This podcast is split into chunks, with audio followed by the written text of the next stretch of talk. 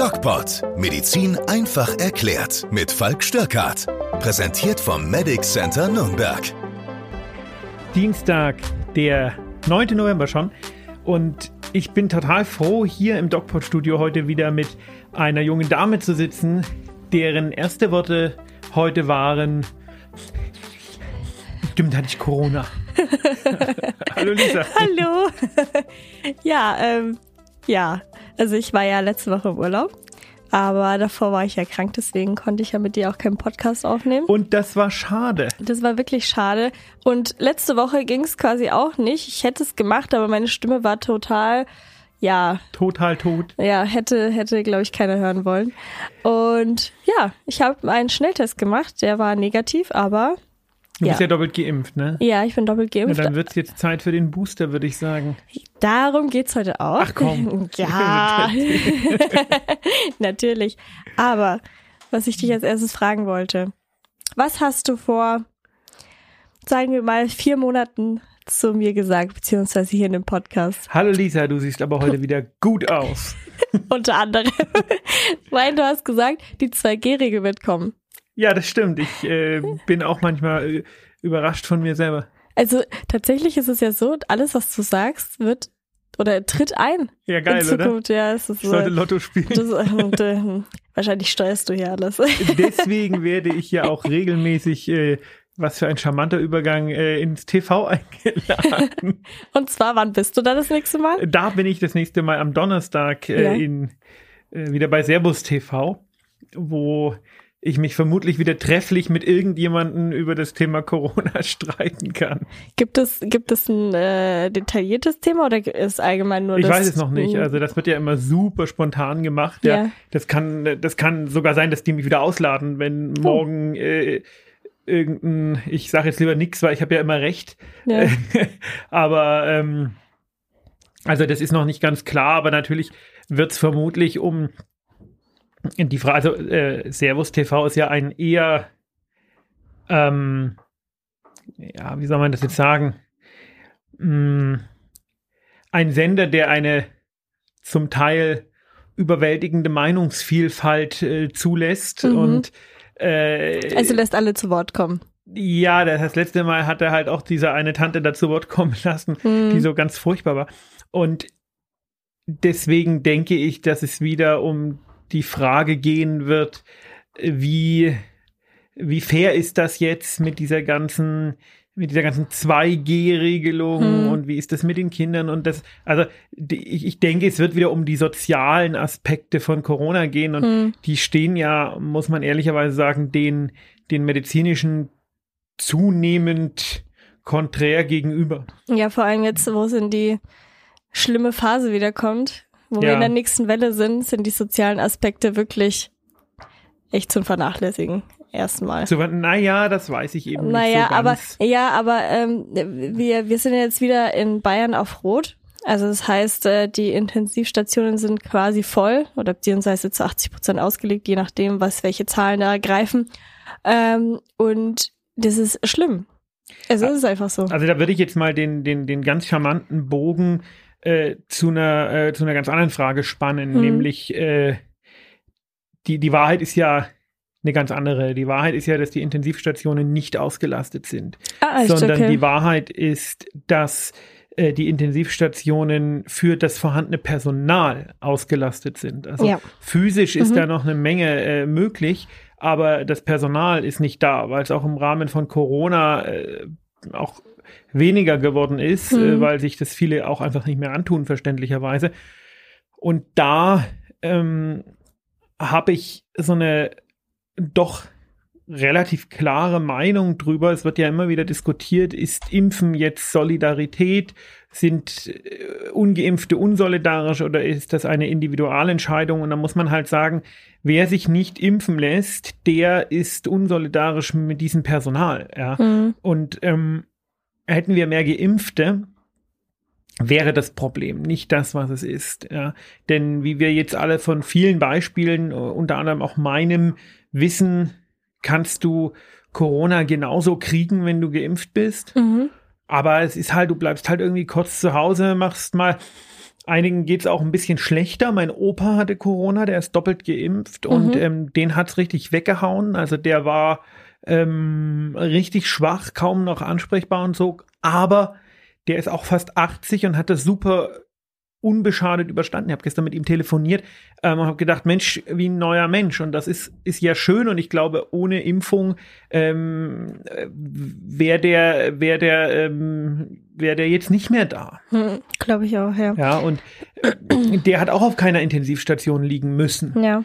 Und, und da sollte man vielleicht mal drüber nachdenken, äh, was eigentlich, was wir eigentlich meinen, wenn wir von Solidarität reden. Jetzt sind ja wegen äh, der roten Ampel sind ja jetzt wieder neue Maßnahmen eingetreten in Bayern. Ja, Das bedeutet eben, da wo 3G war, gibt jetzt 3 Plus, 3G Plus oder wo es 3G Plus war, gibt es jetzt 2G, zum Beispiel wie in Diskus und so weiter. Kommt es jetzt nicht wieder eigentlich schon viel zu spät? Weil jetzt ist es ja sch- schon passiert. es ist vor allen Dingen äh, äh, schwachsinnig, weil Mhm. es überhaupt keiner Struktur mehr folgt. Ne? Okay. Also ich habe da gestern heute heute früh, wenn ich äh, wenn ich aufstehe, da, äh, dann gehe ich ins Bad und dann höre ich immer höre ich immer die Nachrichten, weil ich immer Mhm. zu einer Zeit im Bad bin, wo die Nachrichten kommen.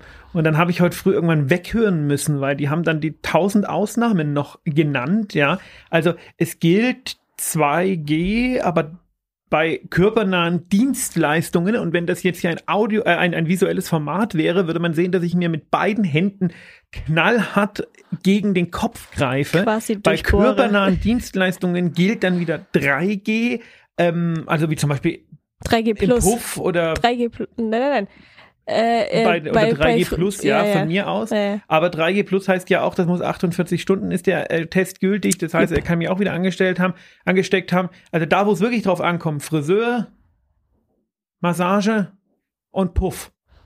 Da gilt 3G Plus. Hm. Und ähm, äh, also das ist ja alles nicht mehr nachvollziehbar. Und das ist ja auch alles nicht mehr, das wird ja irgendwo auch gemacht, um die Impfverweigerer nicht, nicht noch mehr zu ärgern, weil man sich ausgerechnet hat, okay, das sind 20 Prozent, die sind bei der Wahl relevant.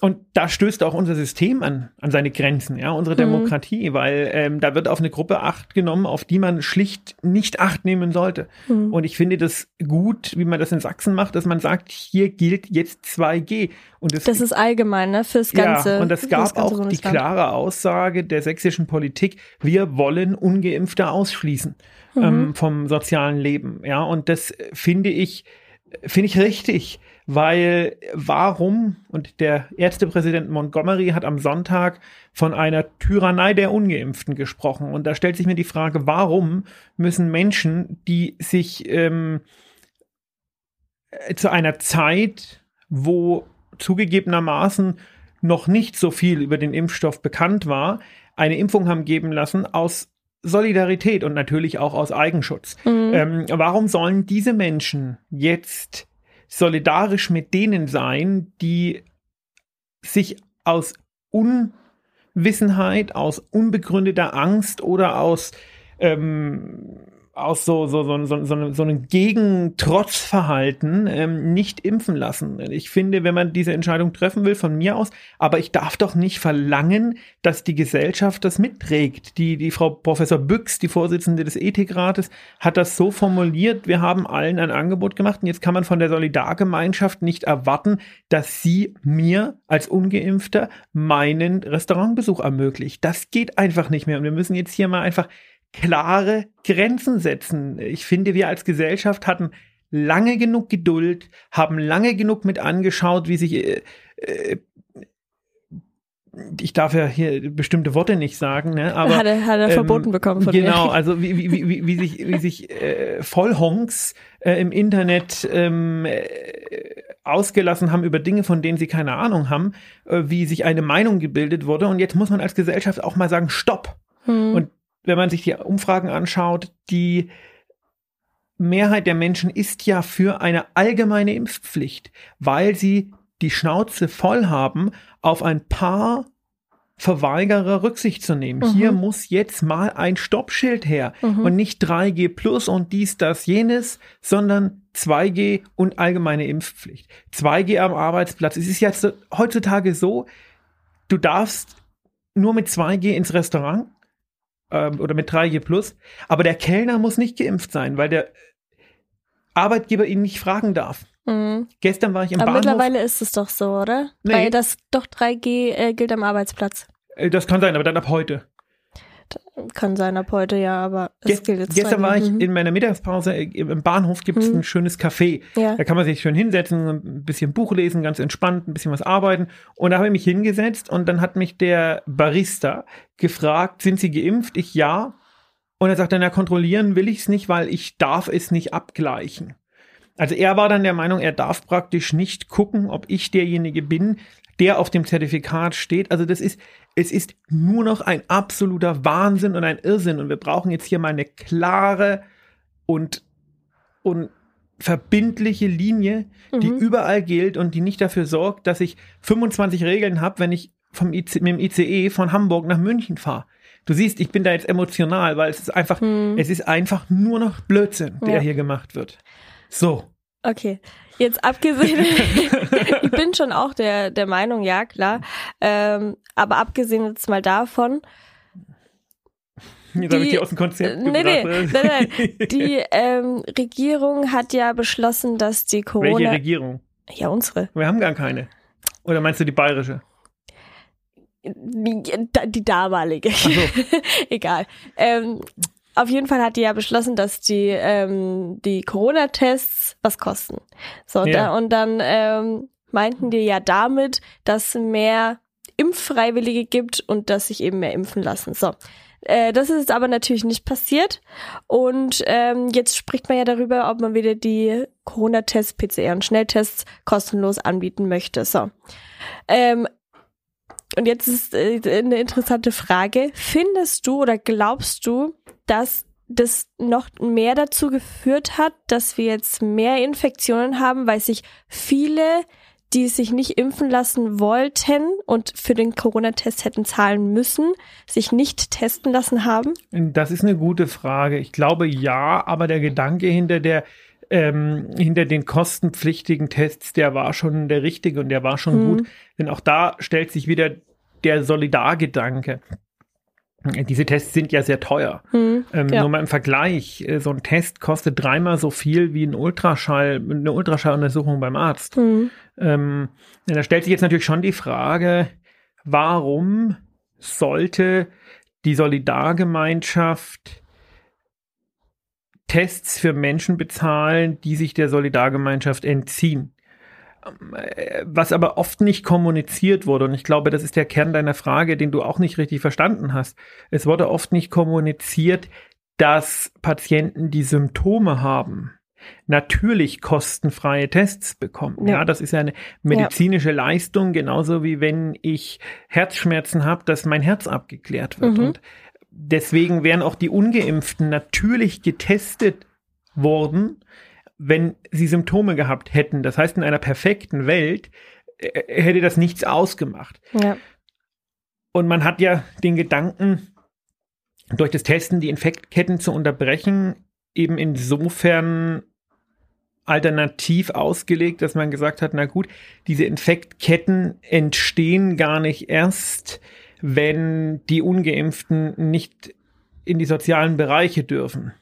Ich glaube aber, wir müssen uns, also die Frage äh, lässt sich so einfach nicht beantworten. Hm, Ich glaube aber, wir müssen uns generell äh, von dieser Testerei verabschieden. Ich habe das ja immer sehr befürwortet, aber wir sind jetzt an einem anderen Punkt in der Pandemie und man muss sich ja fragen, warum testen wir Menschen? Ja, wir testen Menschen aus zwei Gründen. Zum einen, weil es ihnen nicht gut geht und sie natürlich wissen wollen, was sie haben, also aus medizinischer Indikation. Ich möchte als Arzt wissen, ist das Corona? Muss ich mich unter Umständen auf einen schweren Verlauf einrichten? Mhm. Muss ich vielleicht weitere Diagnostik machen, weil es kein Corona ist? Hat der eine Lungenentzündung, die Antibiotika pflichtig ist? Also was ist mit dem Patienten los? Die medizinische Indikation. Und der, die zweite Ursache zum Testen ist, weißt du es? N- n- äh, Naja, Das da, kam jetzt plötzlich. also ein- einmal, um die Infektion nachzuweisen und das zweite, naja, eigentlich war es ja dafür da, dass die Infektionsketten unterbrochen werden. Genau, das ja. Durchbrechen von Infektketten. Ja. So, jetzt haben wir aber die Situation, dass wir sehr viele Menschen geimpft haben. Mhm. Und jetzt haben wir die blöde Situation, dass wir wissen, dass auch Geimpfte das Virus weitergeben können. So. Und jetzt ist das, und auch Genesene natürlich, ne? Und jetzt ist das also eine, das ist jetzt die Grundsituation. Und im Gegensatz zu vor einem Jahr ändert sich an dieser Grundsituation nichts mehr. Ja. Die Menschen sind geimpft oder auch nicht, sind genesen und wir wissen, die geben das Virus im blödesten Fall natürlich viel, viel weniger, aber im blödesten Fall weiter. Das wiederum bedeutet, dass das erstmal für alle Zeit so sein wird. Ne? Und jetzt müssen wir uns fragen, was hat dann, wenn wir durch das Unterbrechen von Infektketten das Virus nicht mehr ausrotten können und auch, auch die Situation ansonsten nicht großartig verbessern können, weil die Vortestwahrscheinlichkeit auch viel zu groß ist. Was hat dann eigentlich oder wo, wo liegt dann eigentlich der Zweck des Testens? Und diese Frage stellt man sich natürlich in der Politik nicht oder viel zu spät. Und auch das wird in drei, vier Monaten diskutiert werden, mhm. dass wir nämlich irgendwann mal sagen müssen, okay, wir, es, es macht keinen Sinn, gesunde Menschen zu testen, weil ich sowieso damit nicht viel erreiche. Also ich, ich, ich erreiche weder mein, meine erste ähm, Intention, nämlich eine Krankheit, die der gesunde Mensch ja gar nicht hat, äh, vorherzusagen oder zu diagnostizieren. Und ich erreiche auch nicht meine zweite Intention, weil das alles viel zu weit verteilt ist. Mhm. Und selbst wenn das zweite irgendwie noch möglich wäre, dass ich sage, okay, ich habe jetzt in einer idealen Welt äh, so viele Gesundheitsamtsmitarbeiter, dass die das alles nachverfolgen könnten, stellt sich ja die Frage, was ist das Endziel? Will ich jetzt bis zum Ende aller Tage die Menschen testen? Und das macht man ja bei Grippe und bei vielen anderen Erkrankungen auch nicht. Mhm. Und deswegen ist noch viel, viel krasser bei HIV, ne? Wenn ich jetzt äh, jemanden in die Disco gehst, jemanden kennenlernst und hast dann äh, Sex mit dem, dann testest du doch vorher auch nicht, ob der HIV hat. Im Optimalfall nimmst du ein Kondom. Aber ganz grundsätzlich ist das ja auch nicht so, dass wir jetzt die Leute in Reihe und Glied aufstellen und sagen, wir testen jetzt dich, dich, dich, dich und dich, ob du HIV hast, weil du könntest nächste Wochenende ungeschützten Geschlechtsverkehr haben. Das ist, ist wohl nicht so. Und langfristig werden wir ja nur irgendwie doch mit diesem Virus leben müssen. Mhm. Und es wird nicht wieder weggehen. Also können wir uns nicht, können, können wir nicht bis in alle Tage jeden testen. Also müssen wir uns darauf beschränken, die Menschen zu testen, die die Symptome haben. Und wenn man noch ein bisschen weiter nach vorne denkt, werden wir wie bei Influenza vermutlich auch nur noch die Menschen testen, die in Indexpraxen kommen, weil auch nicht jede jede Grippesaison, wo wir momentan hat irgendwie jeder zweite Schnupfen, jeder, jeder zweite Schnupfen, können wir nicht jede Grippesaison jeden, der Schnupfen hat, auf Corona testen. Das geht einfach nicht. Mhm. Und deswegen müssen wir uns eine deutlich reduzierte und deutlich sinnvollere Teststrategie aneignen, wo man wirklich dieses momentan sinnlose in die Menge geteste einfach sein lassen muss. Das hat keinen Sinn. Jetzt hast du schon das normale Leben angesprochen. Das gibt es ja eigentlich schon in Dänemark. Die gehen aber wieder zurück. Das stimmt. Zur äh, Corona-Testung, beziehungsweise dass man seinen Impfnachweis auf jeden Fall zeigen muss. Ist dieses Projekt damit gescheitert? Weil klar, die waren, die hatten eine hohe Impfquote, die sind ein bisschen mehr auf dem Land, das heißt, äh, die Struktur ist ein bisschen aufgelockerter. Trotz alledem gehen die Zahlen natürlich nicht wie bei uns, ne, ganz klar, aber sie gehen trotzdem wieder hoch. Na, die Frage ist, was gescheitert bedeutet. Dieser Parameter Inzidenz ist wirklich nicht mehr sehr ausschlaggebend. Mhm. Die Zahlen gehen hoch und natürlich geht in einer in einem November auch die Auslastung der Intensivstationen mit äh, Erkältungserkrankungen, in diesem Fall auch mit Corona hoch. Ich würde nicht sagen, dass das gescheitert ist. All diese Länder, ähm, all diese westlichen Demokratien, Deutschland, Dänemark, Großbritannien, versuchen sich doch um eine äh, unpopuläre und zugegebenermaßen auch totalitäre Maßnahme drumrum zu drängen oder zu, zu, zu, zu drücken. Mhm. Und das ist die Impfpflicht. Ja, die Frage ist doch, was macht Dänemark jetzt wieder? Ja, sie machen jetzt wieder 2G oder 3G. Das wäre doch alles nicht nötig, wenn deutschlandweit oder europaweit 1G herrschen würde. Nämlich jeder ist geimpft. Fertig aus. Und solange ich nicht weiß, wie lange der Impfschutz anhält, und solange ich da noch nicht endgültige Forschungsergebnisse habe, muss ich halt jeden jedes Jahr impfen. Das machen wir doch bei Grippe nicht anders. Ja. Nur bei Grippe gibt es keine Pflicht. So. Und dann kann man gucken, ob das so ist wie bei anderen Erkrankungen, dass man zum Beispiel äh, diese klassische dreimalige Grundimmunisierung hat, wie wir das äh, bei bei anderen, bei FSME oder Pneumokokken oder sowas auch machen, nämlich ähm, Zeitpunkt null, Zeitpunkt drei Monate, Zeitpunkt ein Jahr und dann ist man grundimmunisiert und dann kriegt man halt alle fünf Jahre die Auffrischung. Oder ob das bei Corona so ist, dass man sie jedes Jahr braucht oder nur alle zehn Jahre oder alle sieben Jahre oder alle drei Jahre. Gibt auch Erkrankungen, die Pneumokokken, äh, das FSME zum Beispiel, wenn du da über 60 bist, kriegst du die Auffrischung alle drei Jahre. Wenn du über fünf, äh, wenn du unter 60 bist, kriegst du die Auffrischung alle fünf Jahre. Mhm. Und ähm, da brauchen wir halt Forschung darüber. Da sollten wir uns jetzt rein konzentrieren.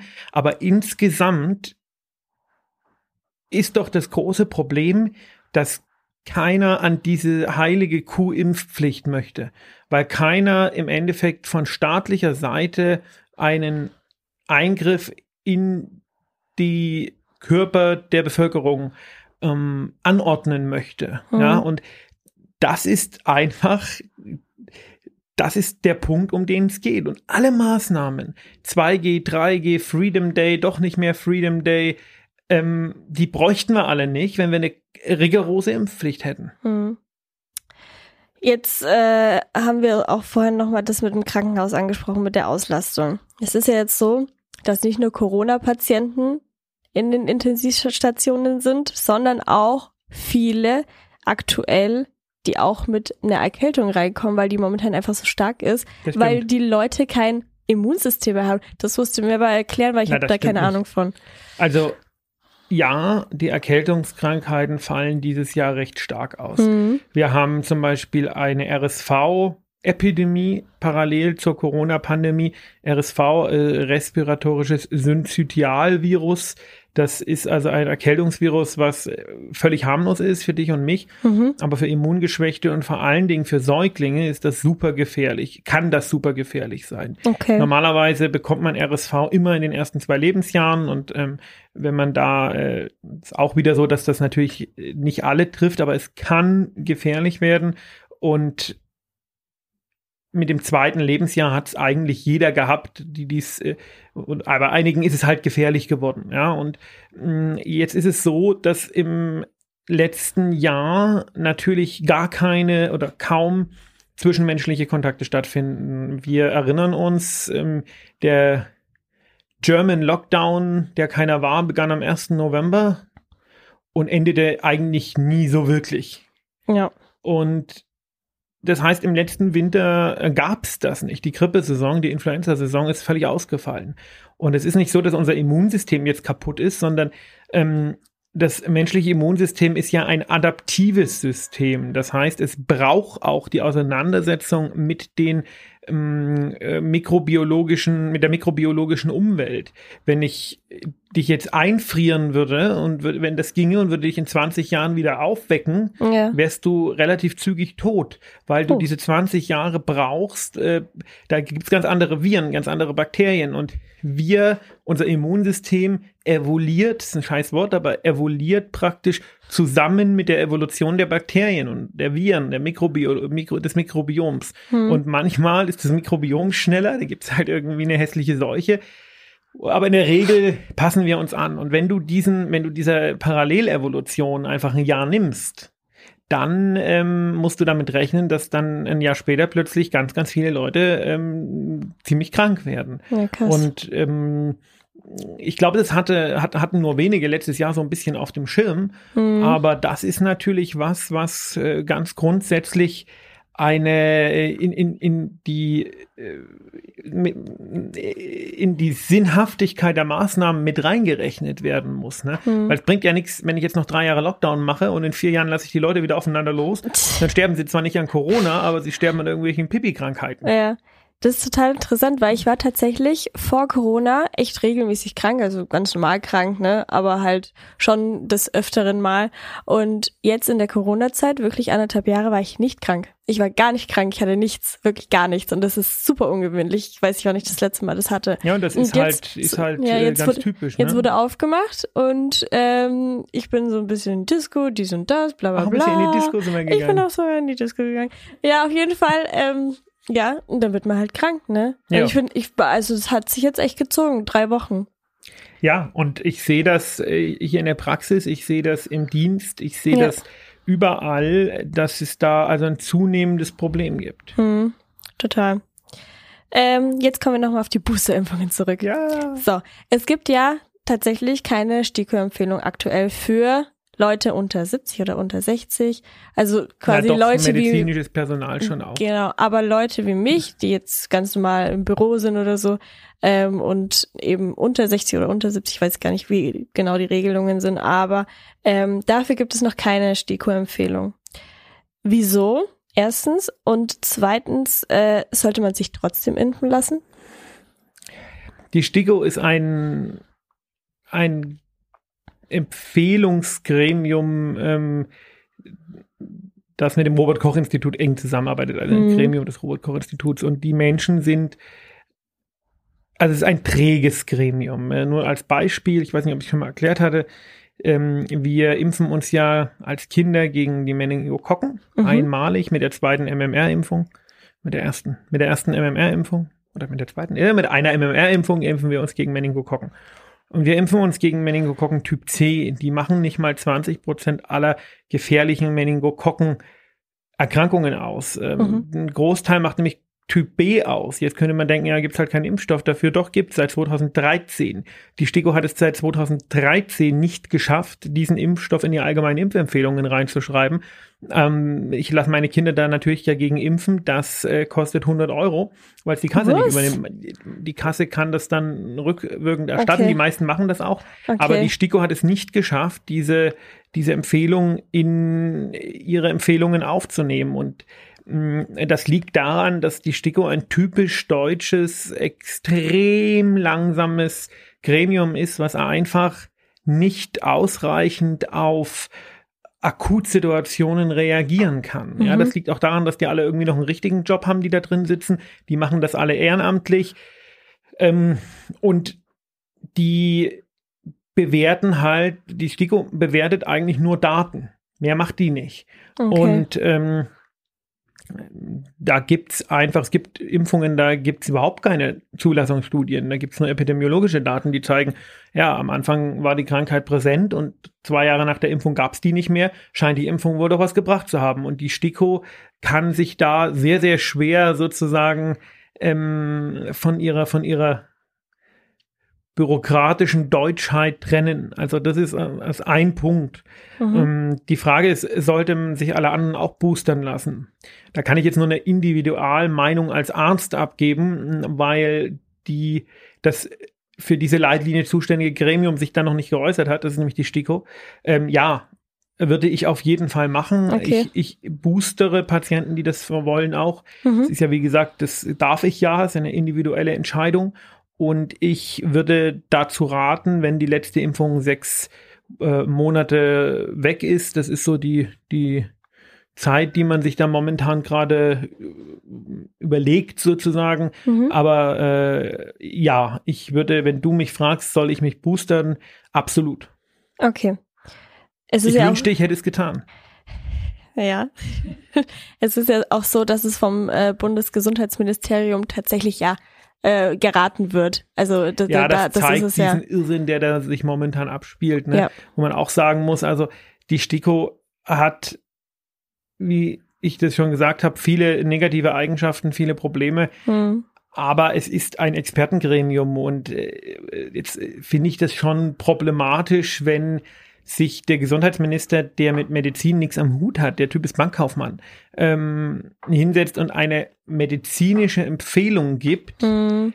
die das Expertengremium nicht gibt. Wenn ich die gebe oder wenn die irgendein anderer Arzt gibt, ja, dann kann man sagen, ja, der macht das auf Basis seiner äh, Berufserfahrung und seiner Qualifikation. Aber der Herr Spahn hat keine Qualifikation.